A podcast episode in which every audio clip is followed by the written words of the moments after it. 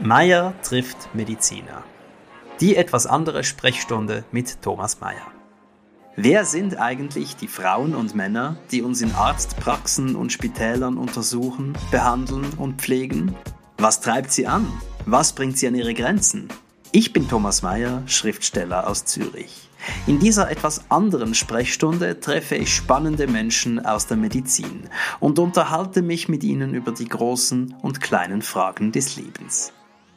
Ich sitze hier bei Dr. Mario Graf in seiner dermatologischen Praxis in Zürich und begrüße dich zu unserem heutigen Gespräch. Hallo Mario. Hallo Thomas. Danke, dass du dir Zeit nimmst, sehr, um sehr dich mit mir zu unterhalten. Meine Eingangsfrage ist häufig folgende. Was beschäftigt dich gerade?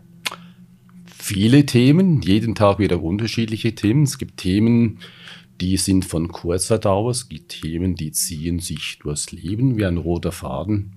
Ja, jetzt gerade beschäftigt mich natürlich die Freude, dass ich mit dir dieses Gespräch führen kann. Dann die Tatsache, dass heute Freitag ist, der letzte Tag der Woche, das Wochenende kommt. Was wirst du tun? Boah, da, im, im, Detail kann ich dir das noch nicht sagen. Also es gibt Dinge, die sich äh, wiederholen. Jedes Wochenende Besuch meiner Mutter, das mache ich immer am Freitag, bleibe bis Samstag dann bei ihr, gehe mit ihr einkaufen. Du gehst zu ihr? Ich gehe zu ihr, ja. Sie ist die einzige, die mir verblieben ist, leider von meiner Familie. Und ähm, was ich noch tun die Haushaltsarbeiten, die natürlich auch anfallen, wie jedes Wochenende. Vielleicht ein bisschen Büroarbeiten noch erledigen, mich meinem Gärtchen widmen habe ich schon lange leider nicht machen können. Und was mir sehr wichtig ist, so denn das Wetter mitspielt, einen Spaziergang. Den mache ich meist am Sonntag in der Früh. Früh heißt wirklich früh. Wie früh? Ich stehe dann meistens um 5 Uhr auf und lauf so gegen 5.30 Uhr meist los dann, weil mein Ziel oder ja, mein, meine Absicht ist, den Tag, das Erwachen des Tages eigentlich miterleben zu können. Für mich ist das was Wunderschönes. Hast du noch andere Dinge, die du so beinahe rituell in, in dein Leben eingebaut hast? Viele Dinge eigentlich. Also für mich ist ja das, das ganze Leben eigentlich eine Art Routine irgendwie. Und ich nehme mich da nicht aus im Sinne von, dass ich denke, dass ich der Einzige bin, der das so macht. Ich denke, viele Menschen machen das so. Das beginnt ja schon so, wenn man morgen früh aufsteht, wenn man sich die Zähne putzt, Frühstück isst, ist ja schon ein Teil der Routine. Da gibt es natürlich schon Dinge, an denen ich mich festhalte und ich bin irgendwie, wenn man das so sagen kann, schon eine Art Gewohnheitsmensch oder Gewohnheitstier. Das bin ich schon. Es gibt Dinge halt im Wochenablauf, die wiederholen sich zwangsläufig die Arbeit, die man hat, der Zeitpunkt, zu dem man aufsteht in der Früh, wann man sich am Abend wieder ins Bett legt. Das sind natürlich Dinge, die wiederholen sich tagtäglich. Auch am Wochenende meist sind es ähnliche Dinge, die ich dann tue. Eben die Einkäufe, wie gesagt, mit meiner Mutter und Haushaltarbeiten und so weiter. Ja, Außer wenn ich Ferien habe, da bin ich ein bisschen freier, da habe ich mehr, mehr Zeit für mich selbst. Das habe ich meist leider nicht so sehr. Du hast vorhin gesagt, ähm, es gibt auch Dinge, die sich äh, durch dein Leben ziehen und dich beschäftigen. Magst du da was erzählen? Was mich beschäftigt, sind Menschen, die mir nahe sind, gute Freunde, da gibt es nicht sehr viele von. Früher gab es mehr. Die sind ein bisschen weniger geworden. Das ist eine Alterserscheinung. Das ist normal. Ja, vielleicht bei, also nicht bei allen wahrscheinlich, aber bei mir sicher so, bei dir wahrscheinlich auch, ja, dass man ein bisschen herauskristallisiert. Vielleicht auch den Begriff Freundschaft ein bisschen neu definiert für sich selbst. Wie würdest du ihn definieren?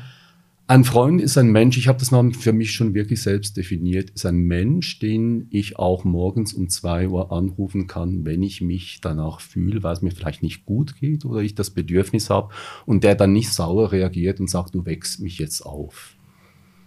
Das ist eine hochinteressante Definition. Also morgens um zwei muss man, wenn man dir nahe ist, mit Anrufen rechnen. Nein, muss man, muss man definitiv nicht. Nein, aber ich sage, eine Freundschaft, ich sage es mir in der Hinsicht, eine Freundschaft muss das aushalten und ein guter Freund wird dich nicht wegstoßen, wenn du das machst, wenn er sieht, der Freund braucht mich und es ist ihm wichtig, dass er jetzt mit mir sprechen kann. Das meine ich hier. Es gibt viele Leute, die sagen, ja, wie geht's Ihnen? Wie fühlen Sie sich? Haben Sie einen schönen Tag? Sie sagen das so fast floskelhaft, aber es ist eine leere Worthülse, es steckt gar nichts dahinter. Und ich meine, wenn ich, wenn ich mir vorstelle, dass ich jemandem anbiete, mein Freund zu sein, dann darf er mich anrufen morgens um zwei. Was darf er noch alles? Vieles. Hm, ich habe mir das jetzt nicht so, ich überlege mir das jetzt nicht so im Detail, was da alles dazugehört. Fährt, er hat vielleicht auch ein Anrecht auf mein privates Leben, was ich da in meinem privaten Leben alles tue. Dinge, die ich vielleicht nicht jedermann erzähle, Dinge, die mir sehr, wie soll ich dir sagen, für mich sehr privat sind die erzähle ich vielleicht einem guten Freund dann auch. Oder nicht nur vielleicht, die erzähle ich auch einem guten Freund. Das gehört dazu. Ein guter Freund muss dich ja irgendwie auch verstehen können. Das kann er ja nur, wenn er dich besser kennt. Und wie viele von denen hast du nun? Enge, gute Freunde sind es vielleicht fünf oder sechs. Das ist schon ziemlich viel. Ja, eigentlich sagt man ja eine Handvoll. sind ein fünf oder sechs enge Freunde. Es gibt welche, die sehe ich regelmäßig oder von denen höre ich regelmäßig und es gibt welche, die sehe ich nicht jeden, jeden Tag oder höre ich nicht regelmäßig. Ja, aber sind die Leute, die mir eigentlich nahe sind und die mich durch mein Leben begleiten. Lass uns über deinen Beruf sprechen. Ja, du bist Dermatologe mit eigener Praxis. Genau. Hat dich dieses Feld gefunden oder hast du dieses Feld gefunden? Ich würde eher sagen, es hat mich gefunden. Weil ganz ursprünglich wollte ich ja nicht Arzt werden im herkömmlichen Sinn, also Humanmediziner, sondern? sondern ich wollte eigentlich Tierarzt werden. Da war ich aber noch in der Schule, in der Primarschule. Und ich habe Tiere immer schon sehr geliebt und diese Nähe zu Tieren und mit Tieren zusammenarbeiten zu können, das war damals so ein bisschen die kindliche Vorstellung, die ich hatte. Bis ich später dann halt auch begriffen habe, dass es nicht nur darum geht, Tiere zu pflegen, zu behandeln, sondern dass man vielleicht in gewissen Situationen auch Tieren beim Sterben helfen will. Muss, nicht will, muss. Und diese Vorstellung, die war mir irgendwie zuwider. Ich weiß nicht, ob ich das könnte. Und da musste ich mich natürlich orientieren, was gibt es denn an anderen Möglichkeiten, an Berufen, die dich erfüllen. Ich wusste, es müsste ein Beruf sein, wo ich mit Menschen zusammenarbeiten kann. Ich könnte mir jetzt nicht vorstellen, in einer Besenkammer zu sitzen, an einem Computer und von morgens früh bis abends spät irgendwelche Daten dort zu erfassen und niemanden zu sehen. Es gibt Leute, die brauchen das. Das ist etwas, was mir eher fern ist. Ich habe gern Kontakt zu Leuten. Es gibt aber auch Zeiten, wo ich froh bin, mit mir allein sein zu können. Wie alt warst du, als, als dir klar wurde, dass, dass ein Tierarzt oder eine Tierärztin auch Tiere ähm, töten muss und dass dir das nicht passt? Genau weiß ich das nicht mehr. Ich schätze vielleicht 15, 14. Ich habe das wahrscheinlich zuvor auch schon gehört gehabt, aber ich habe wahrscheinlich diesen Gedanken irgendwie verdrängt damals, dass das so sein wird und habe das einfach irgendwie idealisiert und natürlich vielleicht auch im Fernsehen schöne Filme gesehen mit Tieren und mit Tierärzten, wie das natürlich so dargestellt ist, wie es nicht im Alltag ist, wie mit vielen, was man sieht im Fernsehen, was halt nicht ganz dem Alltag entspricht.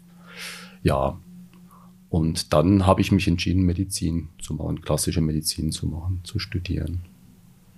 Also das Medizinische hat dich so oder so angezogen? Irgendwie die Absicht oder der Gedanke, helfen zu können, was Gutes tun zu können. Nun haben aber Ärzte und Ärztinnen doch auch immer wieder mit dem Tod zu tun. So ist es. Der gehört zum Leben. Das ist etwas, was nicht immer ganz einfach ist. Ich hatte, wenn man das so ausdrücken darf, klingt vielleicht ein bisschen komisch, das Glück, dass ich dem Tod auch schon indirekt öfter begegnet bin und dadurch vielleicht gewisse Erfahrungen sammeln konnte, die mir den Umgang mit dem Tod mit der Zeit erleichtert haben.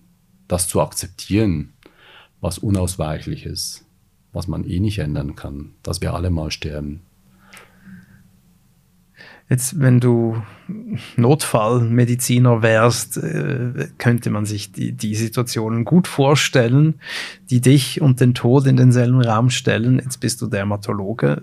Inwiefern hast du da mit dem Tod zu tun?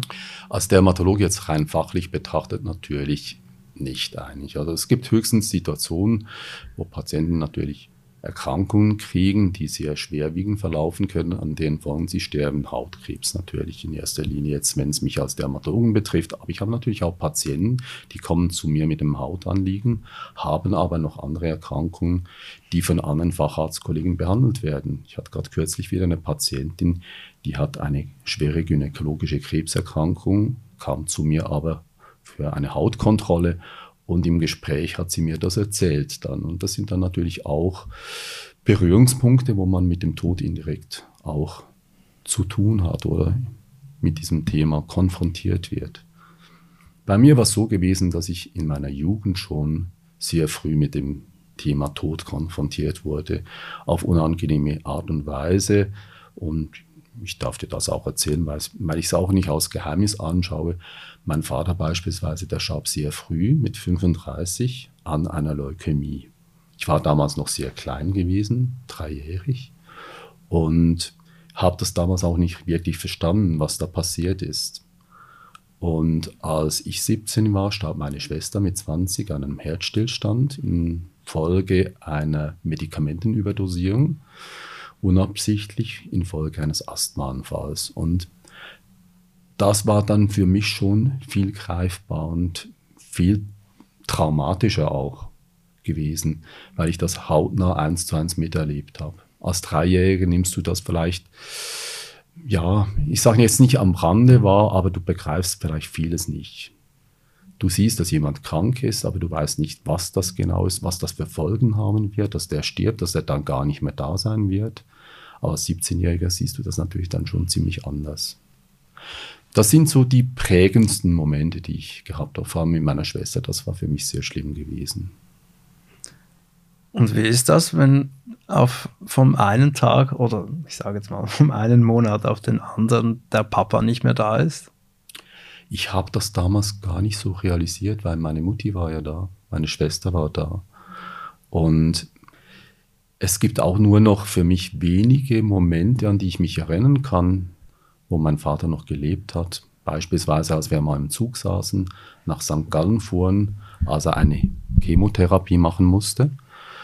Da gibt es so einzelne Bilder, so wie Diapositivbilder, die ich im Kopf habe und die ich noch sehe. Aber seine Stimme zum Beispiel, an die erinnere ich mich gar nicht. Ich, ich erinnere mich noch, als ich ihn im Leichenschauhaus gesehen habe.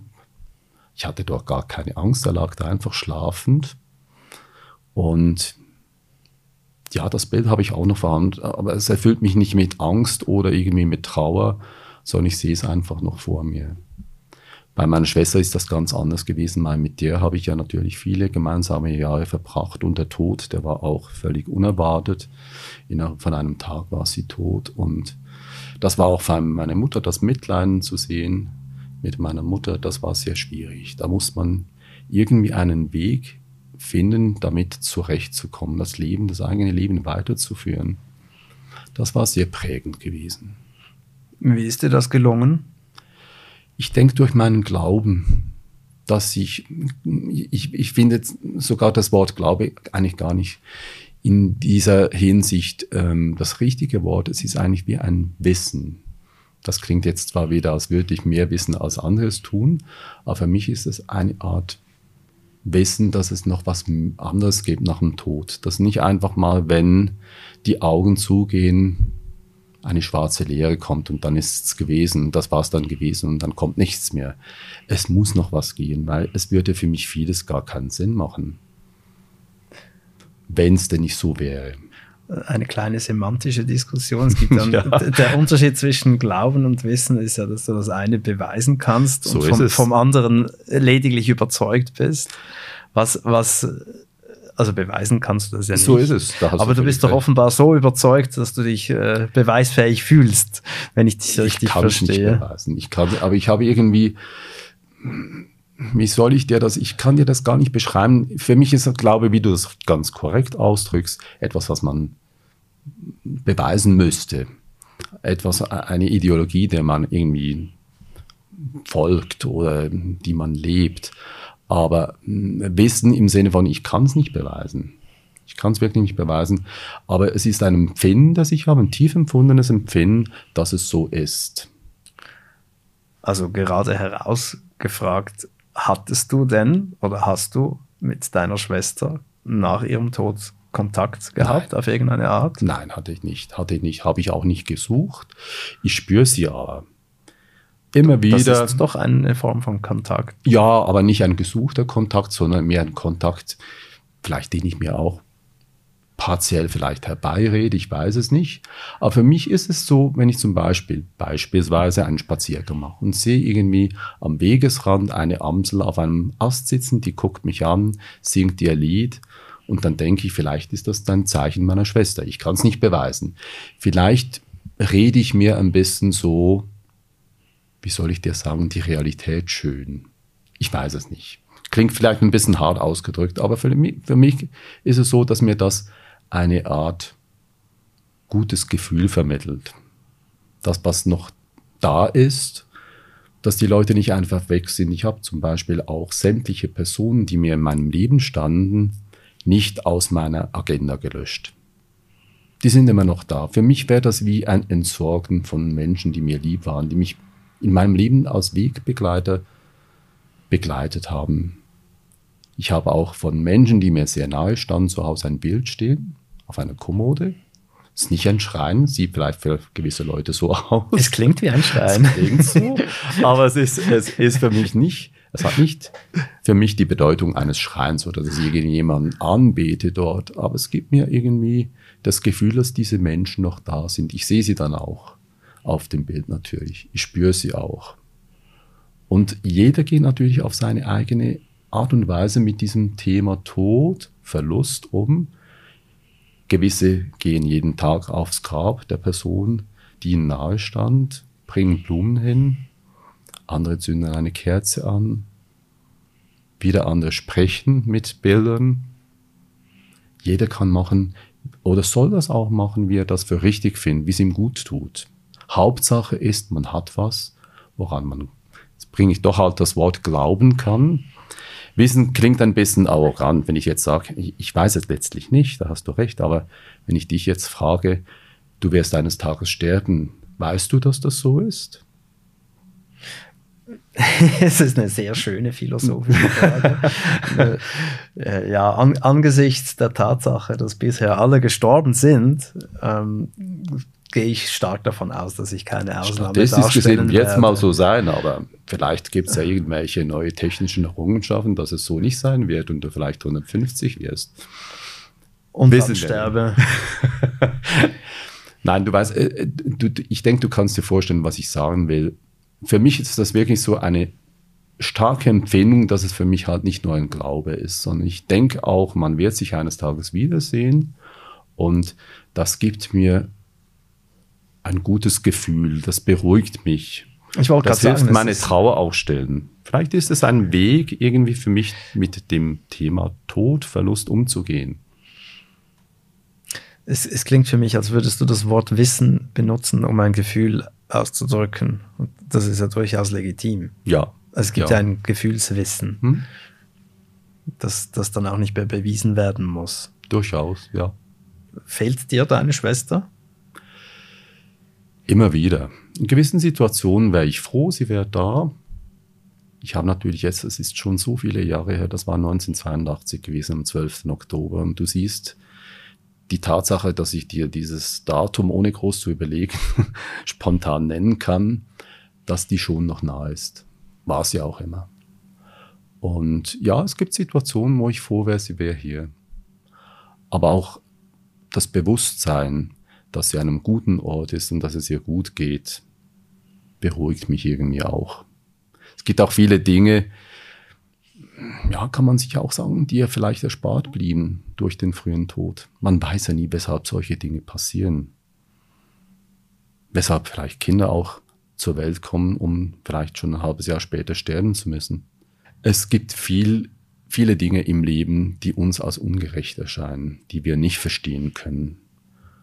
Und wir müssen für uns versuchen, mit diesen Dingen umgehen zu lernen. Sie zu akzeptieren. Ändern können wir sie letztendlich ja nicht. Musst du in deiner äh, Funktion als Dermatologe manchmal Menschen Hiobs Botschaften überbringen? muss ich teilweise.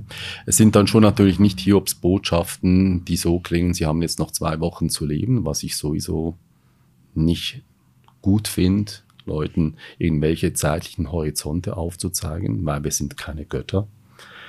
Würde ich nie machen. Aber es gibt Situationen, wo ich einen Patienten vielleicht mitteilen muss, zum Glück nicht sehr oft, dass er unter einer schweren Erkrankung leidet und dass die Möglichkeit besteht, dass er an dieser Erkrankung sterben könnte. Sind zum Glück, wie ich gesagt habe, nicht äh, Situationen, die mir täglich begegnen, sondern eher selten, weil meistens und heutzutage zum Glück erkennen wir Krebserkrankungen der Haut, darum geht's ja in der Regel, frühzeitig und haben dann gute Möglichkeiten, diese zu behandeln, so dass die Menschen nicht daran mehr sterben müssen, wie das noch vor einigen Jahren der Fall gewesen war. Aber es gibt auch Situationen, wo Patienten zu mir kommen, wie die eine Patientin letzte Woche mit dem gynäkologischen Problem, die einen Krebs hat, die zu mir kommen seit Jahren zur Hautkontrolle und mir dann erzählen, dass sie Beispielsweise wie ein Patient, der mir sehr nahe steht, weil ich ihn schon seit vielen Jahren ärztlich betreuen darf, der mir dann sagt, er hat einen schweren, fortgeschrittenen Lungenkrebs und es sei vielleicht das letzte Mal, dass er mich sieht heute. Und das sind Dinge, die muss ich dir sagen, Thomas, die gehen mir heute auch immer noch sehr an die Substanz. Du sagst immer noch sehr. Hast du erwartet, dass sie das weniger tun? Man erwartet natürlich durch die jahrelange Tätigkeit aus Hautarzt hat man eine Art Professionalität, klingt ein bisschen blöd das Wort, entwickelt in der Hinsicht, dass man sich an gewisse Dinge gewöhnt, vielleicht besser damit umgehen kann, die ja, sich ein bisschen besser abgrenzen kann. Das gelingt mir nicht immer gleich gut. Aber ist es nicht auch professionell, sich eben nicht abzugrenzen, sondern Durchaus. mitzufühlen? durchaus. Man muss es zulassen. Man muss spüren auch, wann man das darf. Also dieser Patient, der kam vor drei Jahren, war das, glaube ich, gewesen zu mir, als er mir das erzählt hat. Dieser Patient hat mich sehr berührt. Es hat mich sehr traurig gemacht. Und ich kann das ohne Scham gestehen. Ich hatte Tränen in den Augen, als der mir das gesagt hat. Und es ist nicht ein Patient, den ich jetzt jeden Tag sehen würde oder alle zwei Monate sind, den sehe ich vielleicht einmal im Jahr. Aber irgendwie ist es eine vertraute Person. Irgendwie tat es mir sehr leid, weil der noch relativ jung war oder ist. Er lebt zum Glück noch. Der ist um die 60 rum. Aber das ging mir sehr nahe. Und in dieser Situation, er war auch völlig erschlagen von dieser Diagnose, die er offenbar zwei, drei Tage zuvor erhalten hatte. Und diese Situation hat mich dann sogar spontan dazu verleitet, diesen Mann zu umarmen. Und das sind Dinge, die klingen jetzt ein bisschen vielleicht befremden, wenn man Arzt ist und sowas macht. Man kann dann sagen, das ist irgendwie grenzüberschreitend, das macht man doch nicht. Man muss doch professionell bleiben. Aber ich denke, man muss auch spüren, was man in welcher Situation darf und was wann richtig ist. Und für mich war das in dem Moment richtig. Und ich glaube, dieser Patient hat das sehr geschätzt und war sehr dankbar darüber. Hat sich irgendwie gehalten gefühlt, wirklich in dem Moment. Und das ist nicht das erste Mal, dass ich das mache. Ich denke, ich habe da irgendwie ein Einfühlungsvermögen, eine Empathie, die mir zulässt, solche Dinge zu tun.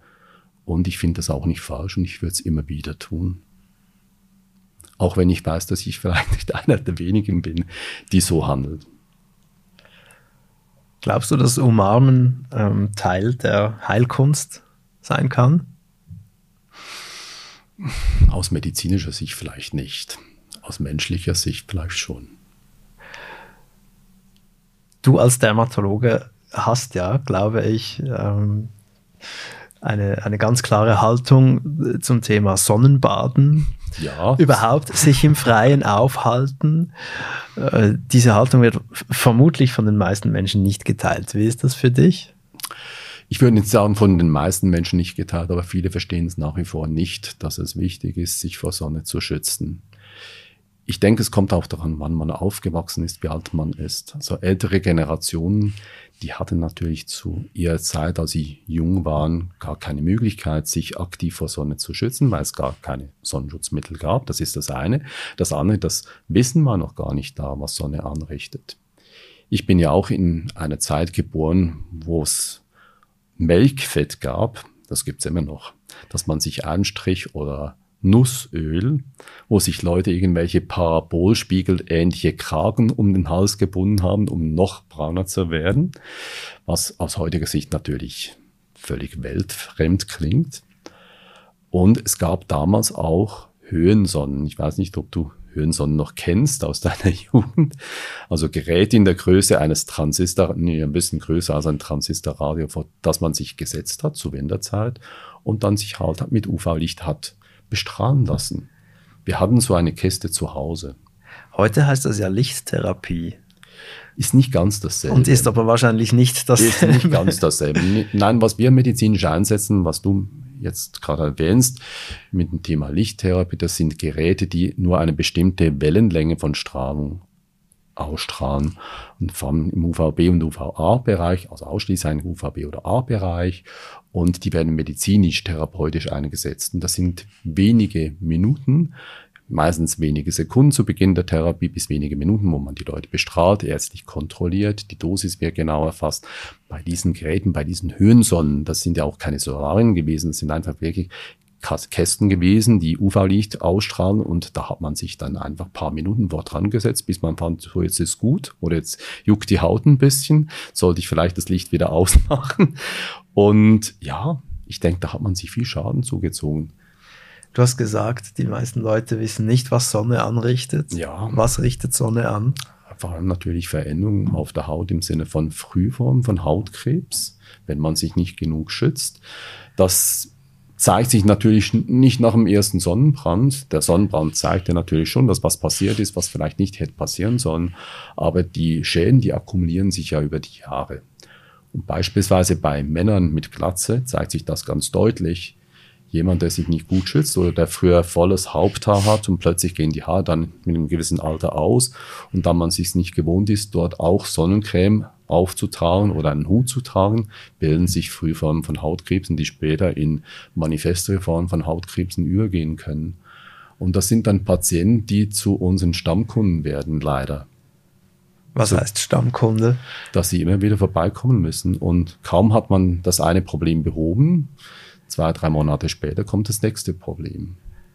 Und das ist dann für diese Patienten natürlich eine Belastung, aber auch für den Dermatologen, der ja gerne was machen wird, Hast du einen Chirurgen, wenn du ein Bein brichst, der operiert das Bein und dann ist es wieder gut. Dann bist du geheilt.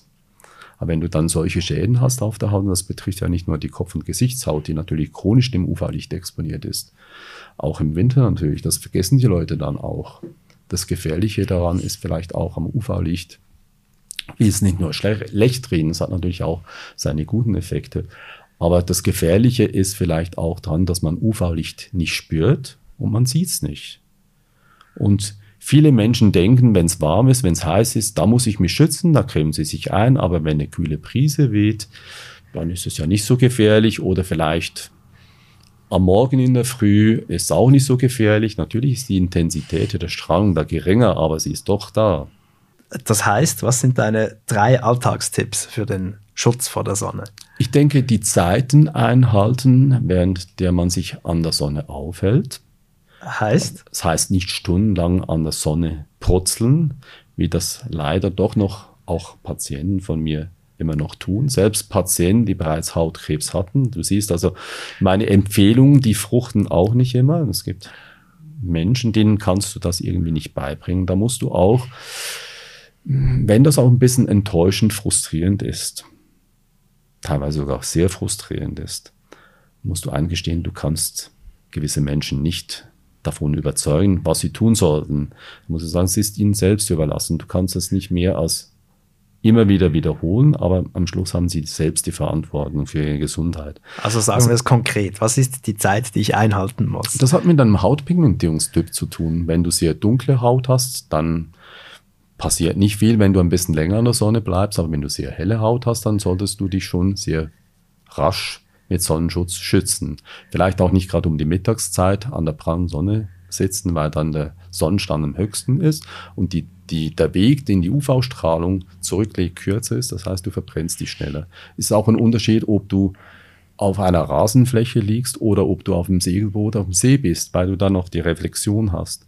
Es kommt darauf an, ob du dich auf die Höhe begibst, Bergwanderung machst, dort das Gefährliche, wenn dann noch ein kühler Wind weht und du dich nicht eincremst, dann passiert es natürlich umso schneller, weil dann die Strahlung natürlich auch intensiver ist, weil der Weg kürzer ist.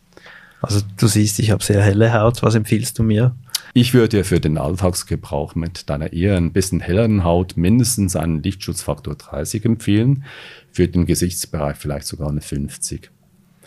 Wir dürfen nicht ganz vergessen, dass natürlich auch aus soziodemografischen Gründen das Thema Sonnenschutz wichtiger wird. Will heißen, wir werden älter. Das betrifft ja auch andere Erkrankungen, die man früher gar nicht erlebt hat. Als ich Schuljunge war, gab es ein schönes Buch, ein gelbes Buch, das hieß Formeln und Tafeln. Und da hatte es eine Tabelle drin von der Lebensversicherung. Ich weiß nicht, ob du das Buch auch noch kennst, wo man rauslesen konnte, wie hoch die Lebenserwartung ist von Männern und Frauen. Und als ich damals um die 14, 15 war, war das bei Männern vielleicht, ich weiß es nicht mehr, ich sage jetzt vielleicht was Falsches, vielleicht um die 273 rum. Da sind wir natürlich schon längst davon entfernt. Das heißt, dass du heute im Schnitt als Mann, ich weiß nicht, wie hoch die Zahl jetzt ist heute, wie hoch die Lebenserwartung ist, aber da sind wir sicher um die 80 rum oder mehr. Du hast zusätzliche acht Jahre. Ich bringe immer ein bisschen einen einfachen Vergleich. Wenn du zu mir als Patient kommst, sage ich, schauen Sie, die Haut ist wie ein Pullover, den kriegen Sie von Ihrer Patin geschenkt zu Weihnachten.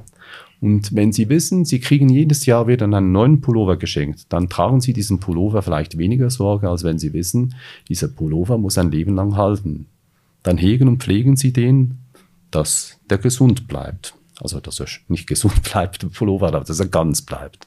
Und so sollte man es auch mit der Haut machen. Wenn man weiß, die Haut muss halt acht, neun, zehn Jahre länger intakt bleiben, sollte man sie auch besser schützen. Deswegen empfehle ich häufiger, insbesondere Patienten, die bereits UV-Lichtschäden haben, regelmäßig täglich einen Sonnenschutz, vor allem im Gesichtsbereich natürlich anzuwenden, um Schäden abzuwenden und frühe Schäden bereits, äh, die bereits entstanden sind, dadurch vielleicht wieder ein bisschen rückgängig machen zu können. Das wäre der zweite Tipp gewesen. Nebst Zeiten einhalten, täglich einen Sonnenschutz anwenden.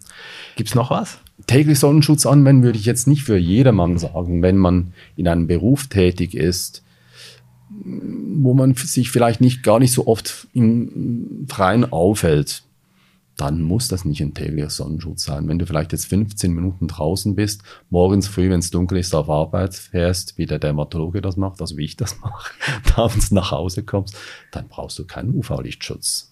Wozu denn auch im Büro? Weshalb sollte ich mir dann UV-Lichtschutz auftragen? Ja, aber wenn du über Mittag, in der Mittagspause 40 Minuten draußen bist im Sommer. Dann macht es Sinn. Dann macht es natürlich Sinn, mache ich aber nicht. Ich bleibe jetzt beispielsweise hier, habe nur eine halbe Stunde Mittag, dann macht das keinen Sinn. Aber wenn du draußen auch nur spazieren gehst, geht ja nicht darum, ob du auf einer Wiese liegst und dich der Sonne aussetzt, bewusst aussetzt, auch wenn du spazieren gehst oder in einem Straßencafé bist wenn du länger draußen bist, vor allem die lichtexponierten Stellen, wie das Gesicht formen. Das eben halt das ganze Jahr, weil in unserem Kulturkreis haben wir keine Körperbekleidung, die das Gesicht abdeckt, wie zum Beispiel in anderen Kulturen. Deswegen müssen wir uns da gut schützen. Man sieht den Unterschied natürlich sehr gut, wenn man zum Beispiel Haut anguckt von Menschen, die 80 sind und diese Haut im Gesicht zum Beispiel vergleicht mit der Gesäßhaut. Die Gesäßhaut, die ja normalerweise nicht im Uferlicht ausgesetzt ist, außer jemand wäre jetzt ein Mensch, der sich der Freikörperkultur hingibt. Da sieht man große Unterschiede. Will nicht heißen, dass man sich jetzt völlig einpacken soll wie eine Mumie. Alles, so wie das Paracelsus schon schön gesagt hat, die Dosis macht das Gift.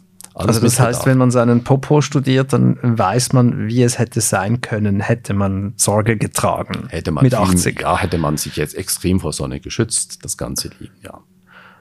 Das, ist doch, das ist doch ein guter Hinweis für die Zuhörerinnen und Zuhörer. Guck deinen Po an und dann siehst du, wie du aussehst. Gibt es noch was, was du mitgeben möchtest zum Schutz der Haut? Was mir vielleicht noch wichtig ist, was man noch sagen kann, was mich teilweise ein bisschen stört, ist, wenn Patienten, aber auch Leute in meinem persönlichen Umfeld argumentieren, sie müssten an die Sonne gehen, damit sie genug Vitamin D abkriegen würden. Sehr guter Punkt. Finde ich einen wichtigen, finde ich einen Wahr oder falsch? Falsch, in meinen Augen. Falsch in der Hinsicht, dass die Sonne zwar dazu führt, dass Vitamin D in der Haut produziert wird, aber Man muss deswegen nicht an die Sonne. Man kann ja das Vitamin D auch alimentär in Form von Nahrungsmitteln zu sich nehmen. Vitamin D-Tropfen zum Beispiel. Ich bin jemand, der sehr medikamentenfaul ist. Und da ich nicht gerne jeden Tag irgendwelche Vitaminpräparate schluck, mache ich mir einfach der Faulheit halber einmal, zweimal im Jahr eine Spritze mit Vitamin D und dann habe ich meinen Spiegel erreicht. Aber die Empfehlung von Eltern äh, gegenüber den Kindern, die nicht raus wollen, dass sie an die Sonne, ans Tageslicht rausgehen müssen, um gesund zu bleiben, ist die begründet oder ist die übertrieben? Nein, es ist schon so. Also es ist, geht ja nicht nur um das UV-Licht, um die Vitamin D-Produktion. Sonne hat ja auch sonst einen guten und wichtigen Effekt auf uns Menschen. Ich habe heute gerade einer Patientin gesagt, auch wenn ich jetzt den ganzen Tag in der Praxis sitze und nicht draußen bin, das schöne Wetter genießen kann, man sieht und spürt, den Einfluss des schönen Wetters nicht nur an den Patienten, sondern auch an sich selbst. Es arbeitet sich doch viel einfacher, wenn man mal rausguckt, man sieht die Sonne, man sieht den Himmel kurz, auch wenn es nur für ein paar Sekunden ist, aber man fühlt sich doch wohler. Deswegen wird ja auch Licht eingesetzt bei Leuten, die depressive Verstimmungen haben, beispielsweise. Daher finde ich das schon gut, dass die Kinder, Kinder auch an die Luft sollen, an die Sonne sollen, aber halt einfach weil Kinderhaut natürlich noch viel empfindlicher reagiert als Sonne, auf Sonne als Erwachsenenhaut, gut geschützt und die Zeiten einhalten. Was sind deine liebsten PatientInnen? Gute Frage. Ich glaube, ich kann das nicht so pauschal in einem Satz beantworten. Ich denke, was mich berührt bei Patienten, sind Patienten, die schon seit Jahren zu mir kommen und von denen ich vielleicht nicht nur die dermatologische Geschichte, sondern vielleicht auch noch ein bisschen mehr weiß. Das sind Dinge, die man natürlich nicht als Arzt erzwingen kann. Die müssen sich ergehen. Es muss sich irgendein Vertrauensverhältnis bilden. Und was ich sehr schön finde, was mich sehr befriedigt, ist, wenn Patienten nicht nur selbst zu mir kommen, sondern über die Jahre die ganze Familie.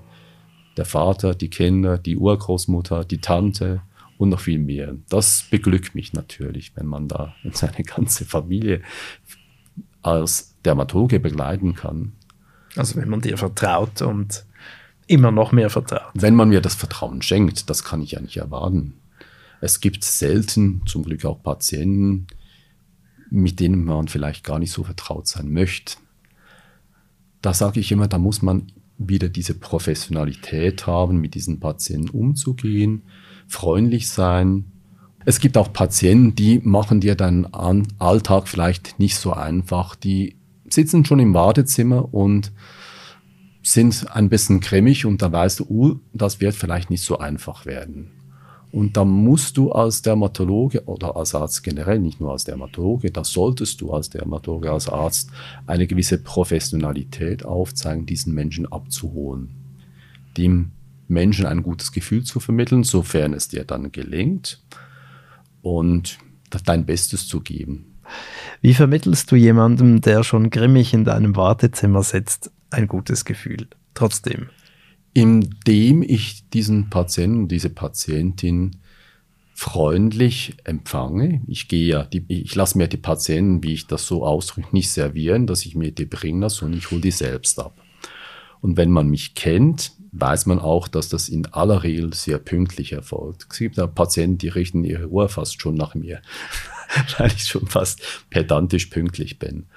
Und wenn ich diesen Patienten dann mit einem freundlichen guten Tag, darf ich Sie bitten, mit mir zu kommen, mit einer ruhigen Stimme empfange, dann bricht das teilweise schon das Eis. Ich weiß ja nicht, weshalb dieser Mensch dort grimmig sitzt. Vielleicht hat er Streit gehabt mit seiner Frau oder eine Frau mit ihrem Mann oder vielleicht hat er Schmerzen? Ich weiß es ja nicht. Und ich darf diesen Menschen ja auch nicht vorverurteilen.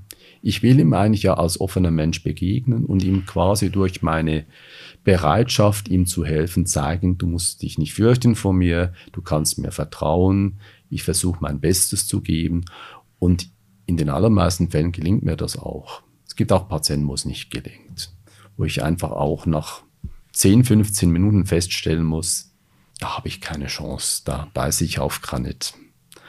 Es frustriert, hast, es frustriert dann zwar, wenn man das feststellen muss, aber es ist das Leben. Es gehört dazu. Und damit muss man leben lernen. Du hast hier ähm, gleich neben mir eine, eine Hinweistafel, eine kleine. da steht, bitte ziehen Sie sämtliche Kleidung aus, außer Unterhose und Gesichtsmaske. Und das ist in, äh, auch noch in Französisch, Italienisch und Englisch. Und hier steht es aber auch noch in kyrillischer Schrift. Ist so das ist es. in Ukrainisch? Nein, das ist, ist eigentlich in sehr, äh, sehr bürokratischer Sprache, weil wir doch auch Kundschaft haben, die diese Sprachen sprechen und teilweise nicht gut Deutsch sprechen. Ich hatte den Eindruck, dass du das aufgrund der aktuellen Nein, politischen Situation neu gar äh, ergänzt hat damit hast. gar nichts zu tun. Alles Nein, klar. Hat mit Corona zu tun, hat damit zu tun, dass ich äh, während, der, während des Beginns der Corona-Pandemie in meinem zweiten Büro auch gearbeitet habe und beide Büros auf hat die ganze Zeit, damit mehr Raum entsteht, damit mehr Möglichkeit ähm, diese Räume zu lüften entsteht. Und es gibt Patienten, denen ich zwar sage, sie sollen sich doch bitte bis auf Unterhose frei machen und dann, wenn ich über die Schulter gucke, dann stehen sie noch in Hose und Schuhen da und sage ich, Hose auch ausziehen und dann haben sie am Schluss noch die Strümpfe auch noch an. Und bei gewissen Patienten ist es dann fast ein bisschen einfach, wenn man sagt, lesen Sie doch kurz, was da drauf steht und dann können Sie es wieder lesen. Und dann funktioniert es besser, als wenn ich sage, vielleicht verstehen Sie mich akustisch nicht, vielleicht verstehen Sie mich sprachlich nicht. Das ist nicht immer so ganz einfach, wenn Patienten die Sprache nicht äh, sprechen, die du selbst sprichst. Und da muss man sich Mittel und Wege finden, diesen Patienten zu sagen, was man möchte von ihnen, natürlich aber auch die Krankengeschichte erheben zu können. Und wenn man, wie du das wahrscheinlich auch bist, ein gewiefter nee, gewieft ist vielleicht nicht der richtige Ausdruck, ein interessierter Computermensch auch ein bisschen ist, so ein Super-User, dann weiß man, dass es Hilfsmittel gibt wie Google Translate. Und da setze ich mich dann am Computer hin und dann tippe ich dann in Deutsch ein, was ich möchte vom Patienten, lasse dann das in die entsprechende Sprache mit Sprachausgabe übersetzen und die Leute sind entzückt. Funktioniert einwandfrei. man muss einfach dann ziemlich behende tippen. Man darf da nicht irgendwie im System A sonst kommt man natürlich dann nicht vorwärts, sonst zieht sich das in die Länge. Und dann für die, für die umgekehrte Kommunikation dürfen die Leute dann den Computer benutzen, Nein, geht, um, um rückwärts zu übersetzen oder wie geht das? Das geht nicht gut. Meistens sprechen sie ja dann schon ein bisschen gebrochen Alles Deutsch. klar. Es geht eher darum, dass du dich möglichst präzise ihnen gegenüber ausdrückst. So kannst. ist es, dass ich ihnen vermitteln kann, wenn ich ihnen zum Beispiel eine gewisse Medikation verordne, wie sie die einzunehmen haben, worauf sie achten müssen, was Gegenanzeigen sind und so weiter. Das ist mir ja wichtig, dass sie das richtig machen.